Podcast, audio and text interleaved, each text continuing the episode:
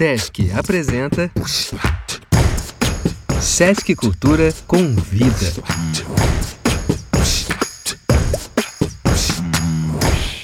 Olá, sejam todos bem-vindos a mais uma edição do Sesc Convida. Meu nome é Samuel Muca e hoje eu vou apresentar para vocês um programa sobre como construir personagens com deficiência sem cair em estereótipos preconceituosos.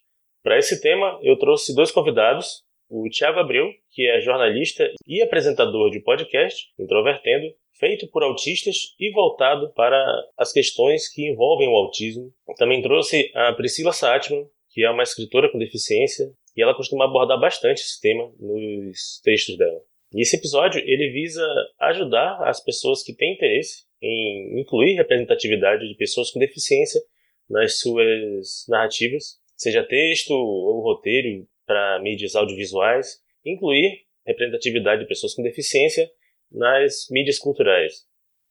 E por que, que isso é importante? É através das mídias culturais que a gente consegue chegar na maior parte da nossa população através de entretenimento. O entretenimento ele tem um papel muito importante, que além, obviamente, de entreter, ele também serve para informar. E através de inclusão de personagens com deficiência ou de outros grupos minoritários, você pode conscientizar algumas pautas muito interessantes que esses grupos vêm tentando evidenciar na sociedade. Então, vou começar explicando, junto do Tiago Abreu, sobre o que é o capacitismo, que é esse preconceito contra pessoas com deficiência. E no segundo bloco, eu vou conversar com a Priscila diretamente sobre o assunto de elaboração de personagens com deficiência para auxiliar você que está tentando escrever um texto e incluir essas pessoas. Vamos lá! Muito bem, então, pessoal, antes de começar de fato no assunto, é bom esclarecer primeiro o que, que é o capacitismo. E para ter esse papo aqui, eu trouxe meu amigo Tiago Abreu, que é jornalista, escritor e ativista PCD. Seja bem-vindo, Tiago. Muito obrigado, Buca, pelo espaço. É sempre muito bom falar sobre deficiência. A respeito do capacitismo, as pessoas têm uma ideia geral de que o capacitismo é preconceito contra as pessoas com deficiência. Mas na verdade o termo ele vai bem além disso. E eu vou tentar explicar aqui usando as palavras mais fáceis possíveis. O capacitismo é um fenômeno social que está presente nas relações entre todas as pessoas, e essas relações, essa forma de interação, coloca pessoas com deficiência em um status de desigualdade. O que, que isso significa? Que o capacitismo está em todas as interações sociais e que o capacitismo não é só essa coisa de discriminação, de diminuição das pessoas com deficiência. Você também pode né, ter situações de capacitismo quando a pessoa com deficiência é superestimada. Então, o capacitismo opera tanto para diminuir quanto para supervalorizar as pessoas com deficiência fora de um status comparado às pessoas ditas, entre aspas, comuns. Então, assim, trabalhando sobre essa lógica, a primeira coisa que a gente precisa saber é que o capacitismo é um termo muito recente. Então, por isso que a gente não sabe também muito sobre capacitismo. Esse termo foi trazido para o Brasil pela primeira vez, se não me falha a memória, em 2016, por uma pesquisadora chamada Anaí Guedes de Mello, e é uma tradução de um outro termo em inglês, né? Que seria traduzido literalmente para o português como deficientismo, ou seja, né, é muito parecido com aquilo que a gente também tem de concepção de racismo.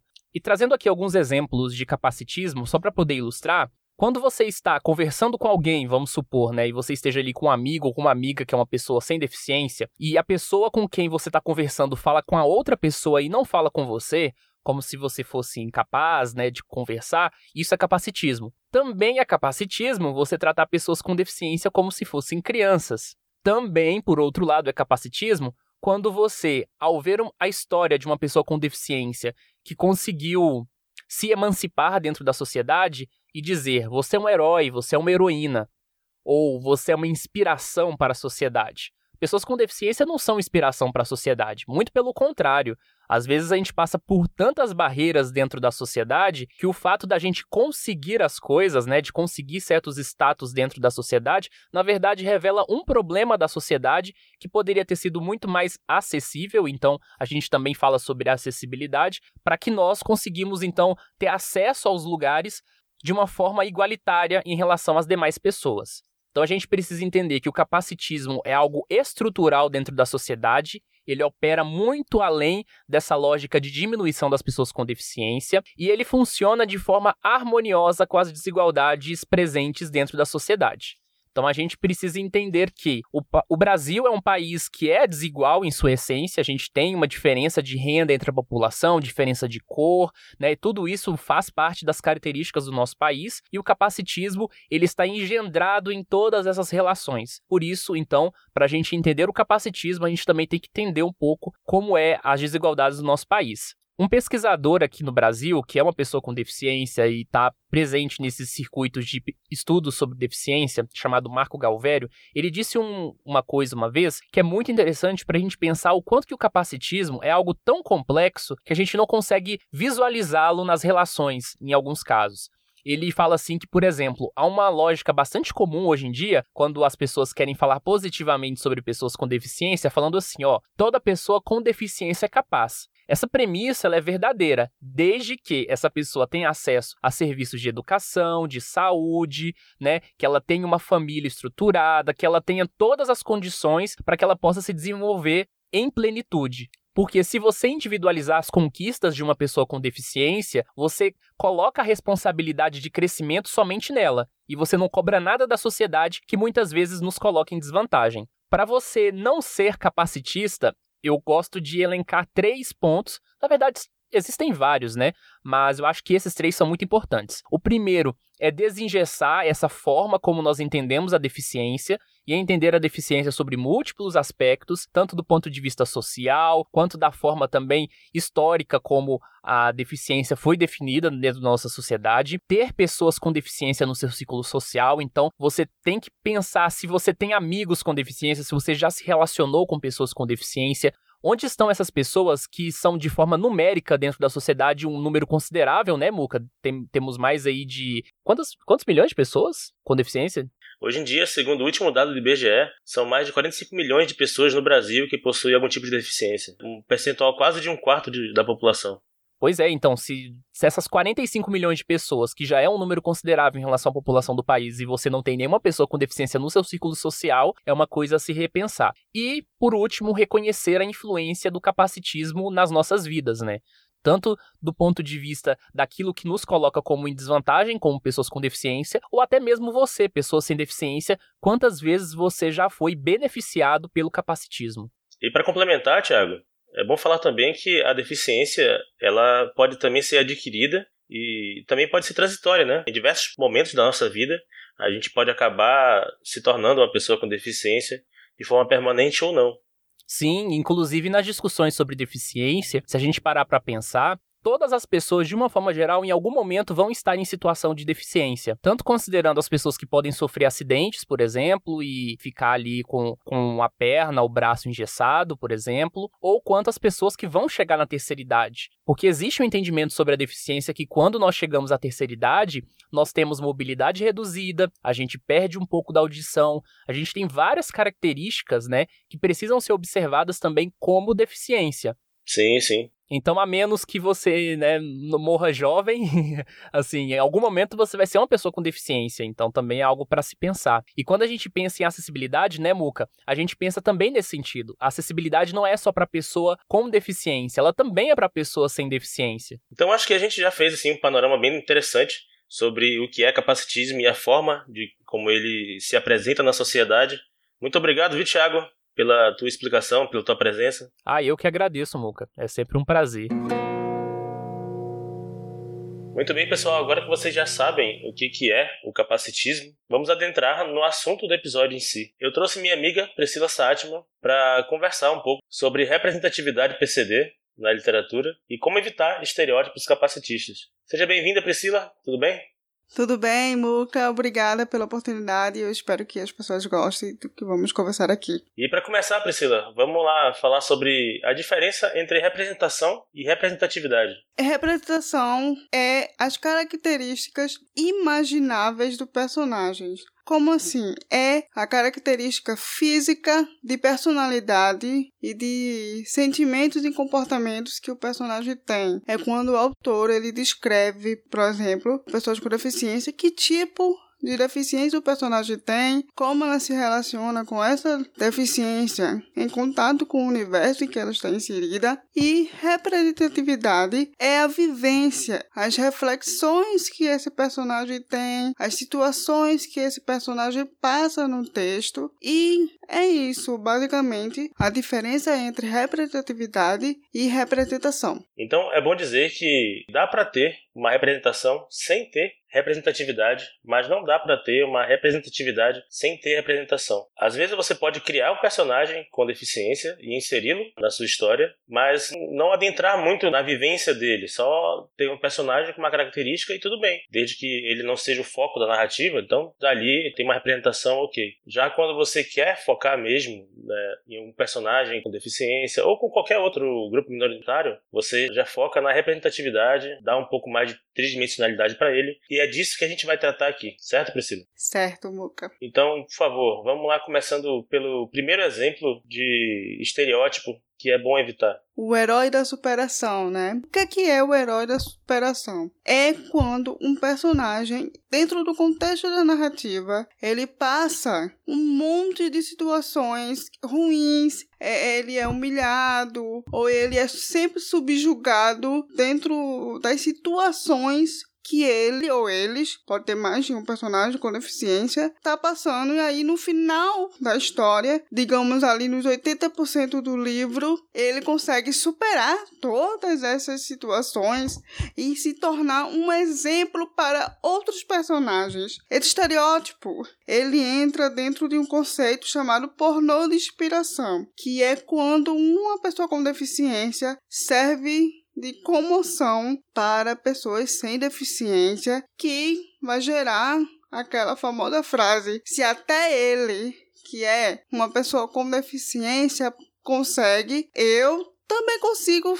Eu que sou uma pessoa que tenho as duas pernas, que enxergo, que ouço, enfim. Todos esses estereótipos que a gente está habituado a ouvir e que podem causar um prejuízo ao texto que está sendo elaborado. Isso é um assunto que eu e o Thiago, no bloco anterior, até tocamos. A pessoa com deficiência, ela não precisa ser uma inspiração para ninguém. Principalmente quando ela atravessa várias dificuldades para conseguir essa emancipação, para conseguir algum destaque, alguma conquista de fato. Porque provavelmente ela não precisava ter passado por tantos percalços para poder adquirir essa conquista. Se a sociedade fosse acessível, entende? É muito melhor você criar um personagem com deficiência que possa se destacar, mas sem ter sempre aquele peso de ser o exemplo. Ele não precisa ser o exemplo o tempo todo, sabe? Exatamente. E aí a gente entra, Muca, no segundo estereotipo, que é muito associado a esse primeiro, que é o estereotipo do anjo, do, da pessoa com deficiência como mensageira de uma mensagem divina, né? E aí é quando esse personagem, ao longo do texto, ele passa ensinamentos de evolução espiritual para outros personagens que geralmente são sem deficiência. É sempre aquela questão de comover o leitor sem deficiência para que ele se sinta empático com a vivência PCD, sendo que, como o Muca falou e eu reitero, pessoas com deficiências elas não são inspiração e elas também não são enviadas para dar uma mensagem divina para evoluir o espírito da pessoa sem deficiência, porque pessoas com deficiência são pessoas, isso é muito importante que você que pretende escrever algo sobre pessoas com deficiência tem que sempre colocar na sua mente de que você está escrevendo sobre pessoas e pessoas reais. Por mais que o seu personagem ficcional não seja humano, exatamente falando. Então, o estereotipo do anjo e da pessoa com deficiência, ela infantiliza, ela desumaniza e ela inferioriza a pessoa com deficiência. Então, deve ser evitado assim ao máximo. Isso do estereótipo do anjo, ele acaba tornando tornando o personagem bidimensional. Ele tira a complexidade do teu personagem, porque pessoas com deficiência, elas não só são essa ingenuidade toda, são essa pureza toda. Nós também erramos, nós também cometemos atrocidades, né? Então, quando se constrói um personagem com deficiência, tem que se lembrar também disso que a Priscila falou, que o personagem com deficiência, antes da deficiência, também vem a pessoa. E pessoas erram, pessoas têm várias qualidades e defeitos, não só aquele anjo, né, como você está falando, né, Priscila? Exatamente.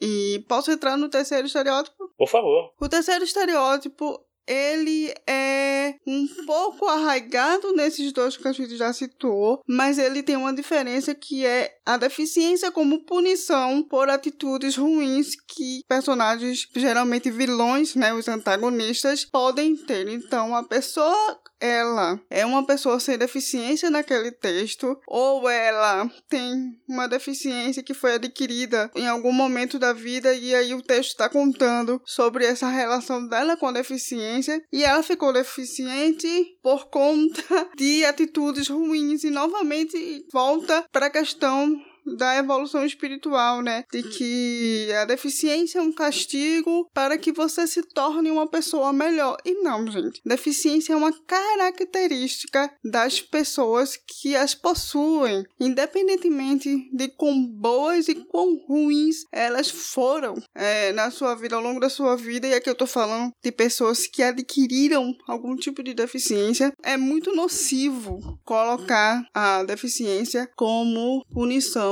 porque isso leva à associação da pessoa com deficiência a algo ruim. E aí tem toda aquela questão do uso das linguagens, de evitar os termos, né? Como retardado, um monte de termos que usam a deficiência como algo ruim, como punição. De forma pejorativa, né? É algo pejorativo, pejorativo, né? E aí é isso, não use a deficiência como punição para o vilão, né? Ele pode até ficar deficiente e sofrer um acidente porque essas coisas acontecem, mas não porque ele é ruim. Uhum. Foi uma situação que acabou acontecendo, como acontece no dia a dia. Então é isso. Sim, sim. Não usar a deficiência como punição. Muito bem. É, algo mais que tu quer comentar? Eu acho que não apenas né, esses três estereótipos, mas eu gostaria de falar sobre sobre pelo menos duas coisas que os autores devem frisar, né, devem focar no seu texto, que é, por favor, pessoas com deficiência são múltiplas. Elas não são apenas da sua deficiência. Então,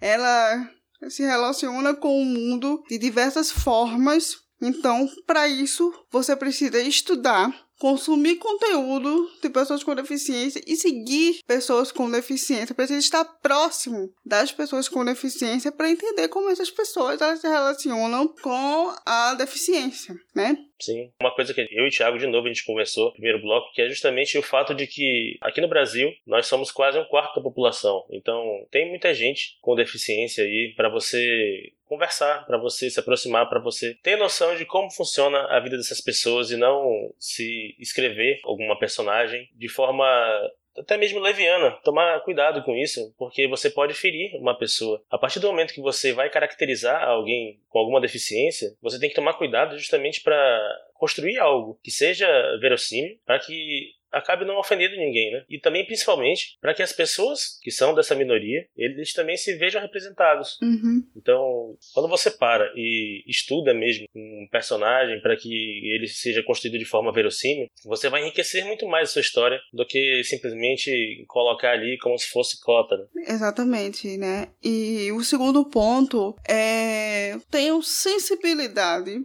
de não colocar o personagem em situações de capacitismo é, desnecessária, que né, só o capacitismo para comoção, para chocar, para trazer algum tipo de emoção como raiva e a sensação de, de que nossa, ela vai superar tudo isso porque realmente entra naqueles estereótipos que a gente falou para evitar. É você ter sensibilidade mesmo para ter um texto mais verossímil. E aí, essas são pelo menos duas dicas que eu dou para quem quer escrever pessoas com deficiência, independentemente do gênero literário que se escolher. É muito bom essa segunda dica também, porque ela cabe até para qualquer grupo minoritário que você for escrever. Você pode pensar, cara, será que isso aqui que eu estou escrevendo, ele está ajudando na narrativa? Ou ele está aqui só realmente, como você falou, Priscila, para chocar, para mostrar como, por exemplo, o vilão, ele é realmente mal, quando ele agride essa pessoa assim de forma gratuita, sabe? Isso serve muito para pensar, será que é aceitável nessa situação eu vou colocar uma pessoa com deficiência? Seria aceitável se eu colocasse uma pessoa negra aqui? Seria aceitável se eu colocasse uma pessoa LGBT aqui? Então, esse tipo de exercício, ele também ajuda muito para saber quando você está passando um pouco da faixa do aceitável e entrando em algum estereótipo ou alguma situação realmente que seja ofensiva. E também, gente, né, é sempre questionar, no caso, né, de pessoa com deficiência, é se essa situação seria aceitável principalmente para pessoas sem deficiência. Se no lugar de uma pessoa com deficiência, a pessoa sem deficiência estivesse passando por essa situação, seria absurdo? Então é realmente fazer a reflexão. Não é tão difícil, né? Eu acho que escrever sobre personagens com deficiência é realmente um, trabalho de estudo e reflexão contínua o tempo todo durante a construção. Isso também vale para a pessoa com deficiência que escreve representatividade PCD. Não é porque nós temos temos uma deficiência que a gente sabe todas as coisas, né? Longe disso, né, Priscila? Exatamente, a gente sabe sobre o que a gente passa. Uhum. A gente não sabe sobre o que o outro passa, por exemplo. Se eu quiser falar sobre uma pessoa que tem cegueira, eu preciso estudar sobre cegueira e preciso ver como é que as pessoas que têm a condição convivem com isso, porque, né, cegos são diferentes entre si. Não é porque eles uhum. têm o mesmo diagnóstico que eles vão se relacionar da mesma maneira. Sim, mesma coisa para qualquer tipo de deficiência, principalmente porque o grupo de pessoas com deficiência é muito plural. Isso. Existem vários tipos de deficiência, então, para cada tipo de deficiência que você vai tentar explorar, vai ser um tipo de estudo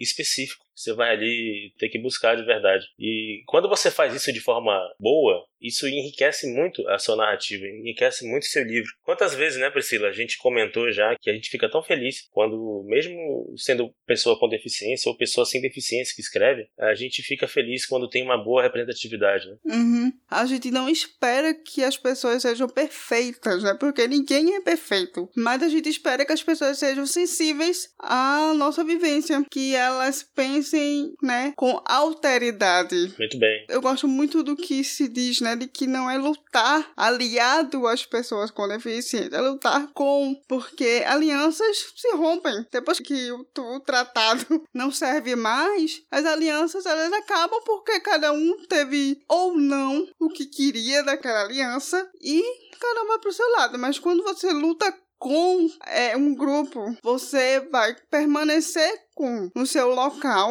né? Você que é uma pessoa sem deficiência, é uma pessoa privilegiada e vai lutar com pessoas com deficiência, usando o seu privilégio para dar espaço pra gente nos locais onde a gente não consegue acessar. É você sempre lembrar da nossa existência e isso vale na literatura também. Ainda sobre a alteridade, né? A alteridade é um conceito que a gente tem focado ultimamente, que é diferente da empatia, que a empatia é você enxergar o outro de forma igual. O outro, você se enxergar no outro. E você só consegue se enxergar no outro quando esse outro consegue ser igual a você, né? De certa forma. Uhum. E a alteridade, ela já foca no que é diferente. É a característica da pessoa que é diferente. Então, você tem que aceitar a diferença da pessoa. Entender que ela é diferente e aceitar essa diferença. E é mais ou menos isso que a gente tem focado ultimamente. E só para fechar, ainda na questão narrativa, já foge um pouco da parte de personagens, mas é bom para ressaltar nessa questão da escrita, que é evitar termos pejorativos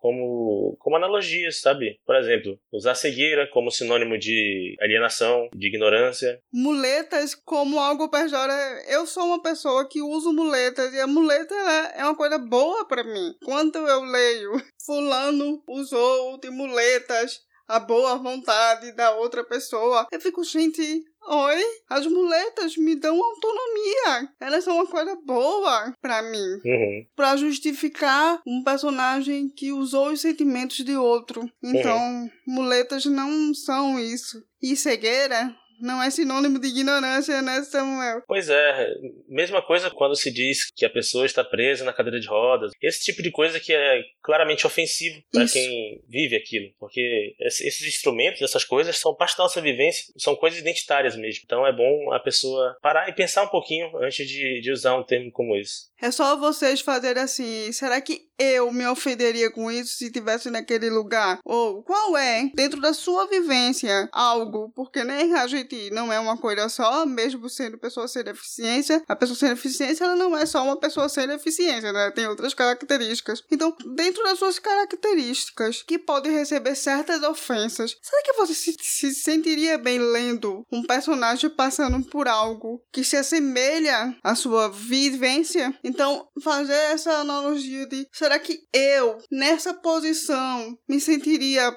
bem? E aí você realmente tem que fazer o exercício da alteridade. Bom, muito obrigado, Priscila, pela sua presença aqui, viu? De nada, Muca, conte comigo sempre. Então chegamos ao fim desse programa. Espero que você tenha gostado, que você tenha aproveitado esse conteúdo. Se tiver alguma dúvida, entre em contato comigo, fique à vontade. Meu nome é Samuel Muca, você me encontra no Twitter como samuelmuca underline. Eu também sou apresentador de um podcast de literatura, o Boteco dos Versados. Você encontra também o Boteco em qualquer agregador de podcast, no iTunes, no Spotify. Se você quiser segui-lo nas redes sociais, é arroba Boteco Versados. O Boteco dos Versados faz parte de uma rede de podcast chamado Leitor Cabuloso. Você nos encontra no leitorcabuloso.com.br. Lá nós também temos mais três outros programas sobre literatura. Então, para quem gosta do conteúdo, acho que vale muito a pena dar uma conferida. É bem diverso. O Boteco dos Versados ele também tem uma mesa unicamente com pessoas com deficiência para analisar obras com temática PCD. Então, é, uma, é um recorte bem interessante, está sendo bem divertido de produzir. Nesse programa também contamos com o Tiago Abreu. O Tiago é apresentador do Introvertendo e também faz parte do Central PCD, que é um podcast que nós estamos criando para informar mais as pessoas sobre a realidade das pessoas com deficiência. Ele é um podcast feito unicamente por pessoas com deficiência e o trabalho está sendo muito bem feito, está muito legal de acompanhar. Vale a pena lá vocês darem uma conferida. Arroba CentralPCD nas redes sociais e também em qualquer agregador de podcast você encontra o Central PCD. O Thiago você encontra no Twitter como arroba o Thiago Abril, Thiago sem H. A Priscila Saatman também faz parte lá do Boteco dos Versados e do Central PCD. Você a encontra no Twitter como DePriStar. Esse programa também contou com mais duas pessoas que ajudaram nos bastidores. A Lígia Colares, que me ajudou como uma edição, uma parte mais de suporte. Você encontra tanto no Twitter quanto no Instagram como arroba Secolares.